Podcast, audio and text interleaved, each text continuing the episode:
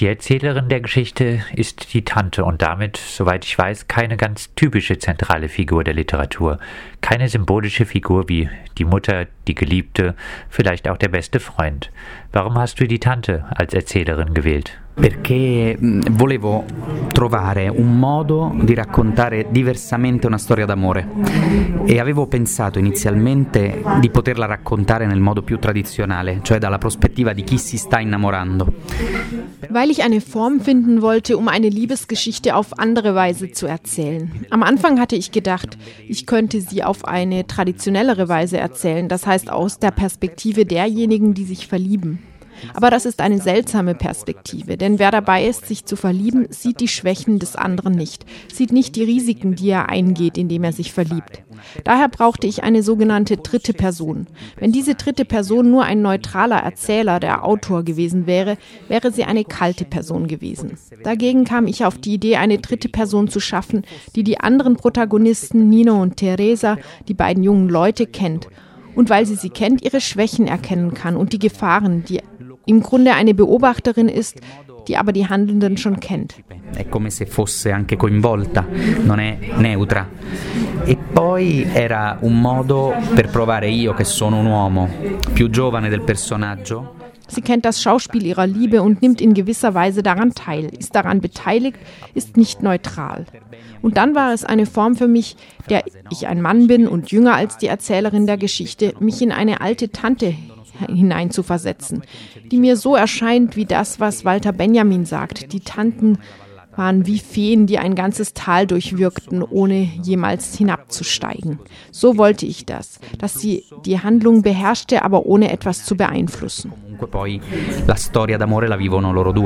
Tatsächlich ist sie eine sehr empathische Erzählerin. Das geht so weit, dass ich zum Beispiel dachte, aber sie kann die Gedanken von Nino nicht kennen. Es ist also eine Perspektive, die nicht normal ist, sondern die mir so erscheint, als sei sie formal die der Tante als Ich-Erzählerin, aber in Wirklichkeit fast die eines allwissenden Erzählers. Ist das so, weil die Tante eine derart empathische Person ist, die die beiden Protagonisten so gut kennt, oder warum hast du diese besondere Perspektive gewählt? Beh, intanto il fatto che la zia di Teresa conosce appunto, come dicevo, molto bene Teresa, però oltre a essere la zia di Teresa è anche l'insegnante. Teresas Tante kennt Teresa sehr gut, aber darüber hinaus ist sie auch die Schauspiellehrerin von Nino. Und die Idee, dass sie eine Schauspielerin oder besser gesagt eine Schauspiellehrerin ist, sorgte dafür, dass sie nicht irgendeine Tante ist, sondern eine exzentrische und dadurch besondere Person. Denn sie lebt allein, ist die typische Tante, die vielleicht nie geheiratet hat. Dadurch besitzt sie diese Ironie, manchmal vielleicht auch diese kuriose Art, das Leben zu leben, die dadurch noch verstärkt wird, dass sie Schauspielerin ist. Das sorgt dafür, dass sie, wie gesagt, den Ereignissen nie kalt gegenübersteht, sondern all das wahrnimmt, was zwischen den beiden geschieht, das nicht irgendjemand Beliebiges sehen würde. Es ist, als könnte sie die Wirklichkeit hinter den Masken sehen, denn sie ist es gewöhnt, den Leuten die Maske abzuziehen. In diesem Sinn war das Theater von grundlegender Bedeutung, denn wenn es eine Tante gewesen wäre, die, sagen wir, bei der Post angestellt ist, wäre sie nicht weniger freundlich oder großzügig gewesen. Aber sie hätte vielleicht nicht diese spezielle Fähigkeit gehabt, über das nachzudenken, was im Leben authentisch ist und was nicht. Di riflettere su quello che nella vita è o non è autentico, perché io credo che la domanda poi fondamentale del libro a cui io non so rispondere però è che cosa Denn ich glaube, die Grundfrage des Buches, die ich allerdings auch nicht beantworten kann, ist, was heißt es, authentisch zu sein? Was bedeutet Authentizität? Während ich in dieses Mikrofon spreche, versuche ich ehrlich zu sein, aber gleichzeitig habe ich eine bestimmte Rolle inne. Wir kennen uns nicht. Ich mache diese Arbeit, du stellst mir Fragen. Wo kann die Authentizität hervortreten? Nicht immer, manchmal und auch in den intimsten Beziehungen gibt es einen Raum, in dem die Authentizität nicht sicher ist. Denn nur schon um sich manchmal zu schützen, als ob die Rezitation oder die Maske auch Instrumente wären, um sich zu verteidigen. Mich interessierte es also, wann jemand gegenüber den anderen ganz nackt ist. Und ich dachte, die mögliche Antwort könnte sein, auch wenn ich nicht ganz sicher bin, dass das dann ist, wenn wir uns verlieben. In diesem Moment gelingt es uns für ein paar Monate, ein paar Jahre, vielleicht nicht das ganze Leben lang, authentischer zu sein. Denn wir können uns weniger verteidigen. Natürlich versteht die Tante das zum Teil, weil sie Schauspielerin ist, zum Teil, weil sie Schauspiellehrerin ist und zum Teil und vor allem deswegen, weil sie nichts zu verlieren hat. Sie ist an einem Zeitpunkt ihres Lebens angekommen, in dem die Krankheit ihr nicht mehr die Kraft lässt zu Schauspielern. Denn es lohnt sich da nicht mehr. Sie verlässt im Grunde die Bühne. Non le dà più la spinta a recitare, perché non vale più la pena a quel punto, capito? Sta uscendo dallo spettacolo in fondo. Zu der Frage, wo jemand authentisch ist, fand ich die Szene interessant, in der Nino endlich aufhört, ein Schauspieler zu sein. Er hat sich in Theresa verliebt und ist eines der ersten Male, dass sie richtig ehrlich, tiefgründig miteinander reden. Und sie sagt zu ihm, früher hast du mir besser gefallen, als du noch so eine Leichtigkeit hattest. Und wie ich es verstehe, meinte sie damit die Zeit, als er noch ein selbstsicherer Schauspieler war. In dem Moment, als er vielleicht authentisch ist, gefällt er Theresa nicht mehr. Oder wie siehst du das? È una giusta domanda. Perché l'idea che ci facciamo degli altri a volte è basata proprio su quello che gli altri non sono veramente. Das ist eine berechtigte Frage, denn das Bild, das wir uns von den anderen machen, gründet sich manchmal auf das, was die anderen in Wirklichkeit nicht sind. Wie soll ich sagen, wir machen uns ein Bild. Da kann der authentischste Teil sichtbar werden. Das verwirrt uns vielleicht. Denn wir hatten das nicht erwartet. Denn uns hat diese Maske gefallen, die auch etwas ist, hinter dem du dich selbst vergisst. Denn ich glaube auch, dass es das ist, dass man sich manchmal in bestimmten Situationen auf eine Art verhält, die einem selbst natürlich erscheint, aber vielleicht nicht ganz authentisch ist. Wenn du vielleicht überraschend eine Wahrheit, eine Art zu sein siehst, dann muss das nicht beruhigend sein, es kann dich auch durcheinander bringen. Und diese Person, von der du dir ein bestimmtes Bild gemacht hast, erscheint dir völlig anders. Manchmal macht das auch Angst, denn du hattest das nicht kommen sehen. In gewissem Sinn ist das Buch daher auch ambivalent, denn wir sind ambivalent. Wir sind nicht nur etwas, wir sind nie dieselbe Person gegenüber allen anderen. Aber das heißt nicht, dass wir lügen, nicht notwendig. Aber ich und du, wir sind nicht dieselben gegenüber Unbekannten, gegenüber einer Freundin, gegenüber dem Partner, dem Kind, dem Arbeitgeber. Und das bedeutet nicht, dass wir nur Schauspielern, sondern dass wir komplex sind, zutiefst voll von Widersprüchen. Ab und zu kommt ein tiefer liegender Teil hervor, der weniger gut geschützt ist, der den anderen erschrecken kann. Siamo esseri complessi, quindi in fondo pieni di contraddizioni. Allora ogni tanto viene fuori una parte più profonda e meno difesa, meno protetta, eh, che può spaventare l'altro. Ein anderer Aspekt, den die Person der Tante mit sich bringt, ist die Gegenüberstellung von Generationen. Dieses Thema kehrt in expliziterer Form bei Ninos Konflikt mit der Seniorentheatergruppe wieder. Welche Bedeutung hat das für dich? Volevo far vedere che di solito sono i più vecchi a insegnare ai più giovani, perché è naturale che sia così. Allora, se è un giovane a insegnare ai più vecchi, che cosa succede? Che i tuoi alunni, i tuoi allievi, i tuoi studenti diventano persone che hanno più esperienza di te. E questo crea un conflitto comunque, perché la naturalezza vuole che chi ha più anni insegni a chi ha meno anni. Üblicherweise sind es die Älteren, die die Jüngeren unterrichten. Das ist natürlich. Wenn es ein Jüngerer ist, der Ältere unterrichtet, was geschieht dann? Es werden Personen, Schüler, die mehr Erfahrung haben als du. Und das erzeugt Konflikte. Das interessiert mich aus zwei Gründen. Der eine gilt für Italien wie für Deutschland, wie für die westliche Welt, vielleicht auch für die östliche, für die ganze Welt.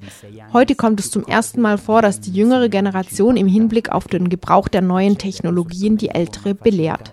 Das war in der Geschichte der Menschheit nie geschehen.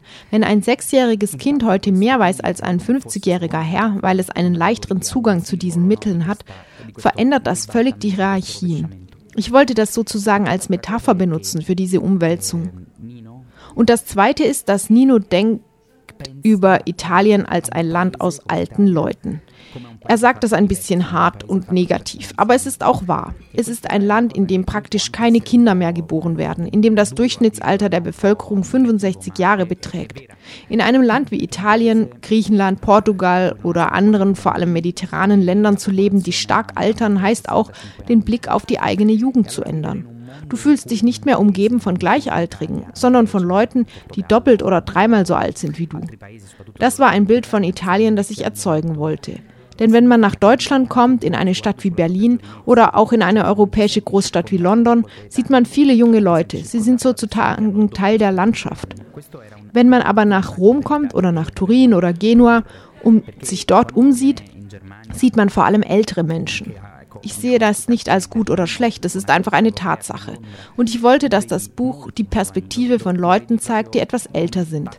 Das heißt nicht unbedingt, dass sie im Alter die Gefühle verloren haben. Das will ich natürlich auch versuchen zu verstehen, wie eine ältere Person einen Teil ihrer jungen Persönlichkeit beibehält. Denn daran glaube ich fest, dass man auch 60, 70, 80 Jahre alt sein kann, ohne vergessen zu haben, wie es ist, jung zu sein, beziehungsweise noch immer die Gefühle zu spüren, die dafür sorgen, dass du dich jung fühlst. Non per forza in questa vecchiaia hanno perso le emozioni, i sentimenti, cioè non voglio, io parto da un dato effettivo, da un dato reale. Poi è chiaro che voglio anche cercare di capire in che modo una persona anziana mantiene una sua parte giovane, perché in questo credo molto, cioè l'idea che tu puoi avere anche 60, 70, 80 anni, ma non aver dimenticato il fatto di essere stato giovane o avere ancora dei sentimenti che ti fanno sentire giovane. Tatsächlich ist es am Ende des Buches, als sie das Theaterstück aufführen, ein Stück, in dem alte Menschen junge Rollen übernehmen. Und das war schön, weil es gewöhnlich am Theater nicht passiert. Während man im Kino Schauspieler jünger schminken kann, muss man am Theater in der Regel jung sein, um eine junge Person darstellen zu können. Hier sind es Alte, die Junge darstellen. Das erscheint mir auch als Symbol für etwas Komplexeres.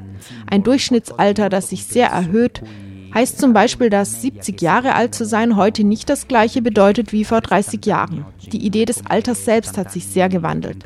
Heute wird man viel älter, man erreicht 90, 100 Jahre und somit ist man mit 70 Jahren nicht so alt, wie man vielleicht sein könnte. Du fühlst dich anders, du hast das Gefühl, noch etwas leisten zu können. Aber du hast vielleicht einen 20-Jährigen vor dir und dieser 20-Jährige sieht dich dennoch als eine allzu alte Person an. Das schafft einen umso härteren Konflikt. Das ist der Konflikt einer alternden Gesellschaft. In den nordeuropäischen Ländern ist die Diversität zwar noch höher, aber letztlich altert der Okzident insgesamt stark, während Asien und Afrika junge Kontinente sind. Der hier ist ein alter Kontinent. Daher rechnen wir immer mehr mit einer Landschaft aus alten Leuten, zu denen wir auch gehören, denn es ist klar, dass wir als Alte in der Mehrheit sein werden. Das ist noch nie in dem Maß geschehen. Einen Roman schreibt man schließlich auch, um sich über die Zeit klar zu werden, in der man lebt. Di cui faremo parte, perché eh, è evidente che saremo la maggioranza, cioè da vecchi saremo la maggioranza e questo, non si era mai verificato in un modo così forte, capito? Quindi alla fine un, un romanzo lo scrivi anche per avere un'idea del tempo che, che stai vivendo. Mich hat das Thema der Religion überrascht, das du einführst, denn es ist nicht sehr verbreitet, heute zwei junge Menschen über das Thema Religion streiten zu lassen.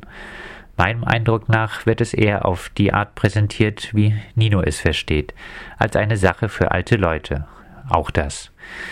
Denkst du, Religion ist ein Thema, das für junge Leute von heute noch wichtig ist? Credo di, di, no, nel senso che io ho raccontato questa storia perché mi sono reso conto che in Italia, ma credo anche in Germania, in Francia, i più giovani stanno abbandonando. Ich glaube nicht. Ich habe diese Geschichte erzählt, weil mir bewusst geworden ist, dass in Italien, ich glaube aber auch in Deutschland oder Frankreich, die jungen Leute die Kirchen, die Orte des religiösen Kultes verlassen. Während zum Beispiel junge Muslime einen starken Antrieb haben, das sage ich als Tatsache, hat jemand, der in einer christlichen Kultur aufgewachsen ist, egal ob katholisch oder protestantisch und heute 20 Jahre alt ist, eine sehr große Distanz zum praktizierten Glauben. Das ist eine Tatsache, ich beurteile das nicht. Aber Nino ist ein Junge, der sich nie Fragen zu diesem Thema gestellt hat. Ich glaube nicht, dass es wichtig ist, unbedingt einen Glauben zu haben. Denn auch ich bin vielleicht nicht gläubig. Das heißt, ich weiß es nicht. Ich bin kein Atheist, denn ich glaube, dass im absoluten Sinn zu sagen, dass man nicht glaubt, bedeutet, eine Möglichkeit zu leugnen. Aber ich denke, dass es vor allem angebracht wäre, sich Fragen darüber zu stellen. Denn das vermittelt einen Reichtum. Wenn du dich nur auf das verlässt, was du siehst, die Wirklichkeit, das, was du anfassen kannst, dann verlierst du meiner Meinung nach auf jeden Fall etwas. Und Nino hat diesen Fehler, denn er ist 20. Denn die Kultur seiner Zeit drängt ihn in diese Richtung und er stellt sich keine Fragen. Mir ist einer lieber, der nicht glaubt, aber sich Fragen stellt, als einer, der glaubt und sich keine Fragen stellt oder auch nicht glaubt und sich keine Fragen stellt. Den Unterschied macht also unsere Fähigkeit, die Welt zu befragen, uns Fragen zu stellen über uns selbst, über den Sinn der Dinge, denn andernfalls sind wir ausgedorrt, träge, erleben wir nur einen Teil, nur das, was wir berühren können. Im Grunde habe ich eine Geschichte aus der Perspektive einer Person geschrieben, die nicht mehr lebt. Auch das ein Akt des Glaubens. Als ob jemand sagen würde, ich glaube vielleicht nicht unbedingt an Gott, aber ich hoffe, dass der Blick derer, die nicht mehr leben, noch in unserem Leben anwesend ist. Das kann ich nicht wissen, aber manchmal fühle ich es. Dass ich es fühle, gibt mir keinerlei Gewissheit, aber es hält mich dazu an, mir eben Fragen zu stellen. Ma mi spinge a farmi delle domande, appunto. Quindi io, ecco, volevo che attraverso un incontro con una donna, con una giovane donna. Ich wollte, dass sich Nino über die Begegnung mit einer jungen Frau Fragen stellt, die er sich zuvor nie gestellt hatte. Das bedeutet für mich, dass er am Ende des Romans verändert ist. Er hat sich sehr verändert, er ist gewachsen. Und wachsen heißt meiner Meinung nach auch, sich Fragen zu stellen. Denn wenn man das nicht tut, bleibt man in der Pubertät stecken. Man bleibt blockiert in seinem Körper, in dem, was man berühren kann, in seinen Begierden, seinem Egoismus. Das ist ein schönes, aber gleichzeitig auch mühsames Alter. Erwachsen werden bedeutet, die Dinge auf komplexere Weise zu betrachten. Wenn man so will, sich von den anderen, von den Dingen, die du nicht verstehst, von den Dingen, die du nicht weißt, herausfordern zu lassen. Paradoxerweise ist das näher an einem Kind als an einem Jugendlichen oder manchmal einem Alten. Denn die Fähigkeit der Kinder, die Dinge mit einer Überraschung, einem Staunen anzuschauen und vor allem die Fähigkeit der Kinder, das Unsichtbare zu sehen, ist beeindruckend. Aber man verliert sie, wenn man größer wird sie auf gewisse Weise wiederzugewinnen, ohne verrückt oder kindisch zu werden, zu versuchen, nicht nur an das gebunden zu bleiben, was man berühren kann, ist meiner Meinung nach wichtig. Provare a non, a non stare soltanto attaccati alla contingenza, alle cose che tocchi, secondo me questa è una cosa importante.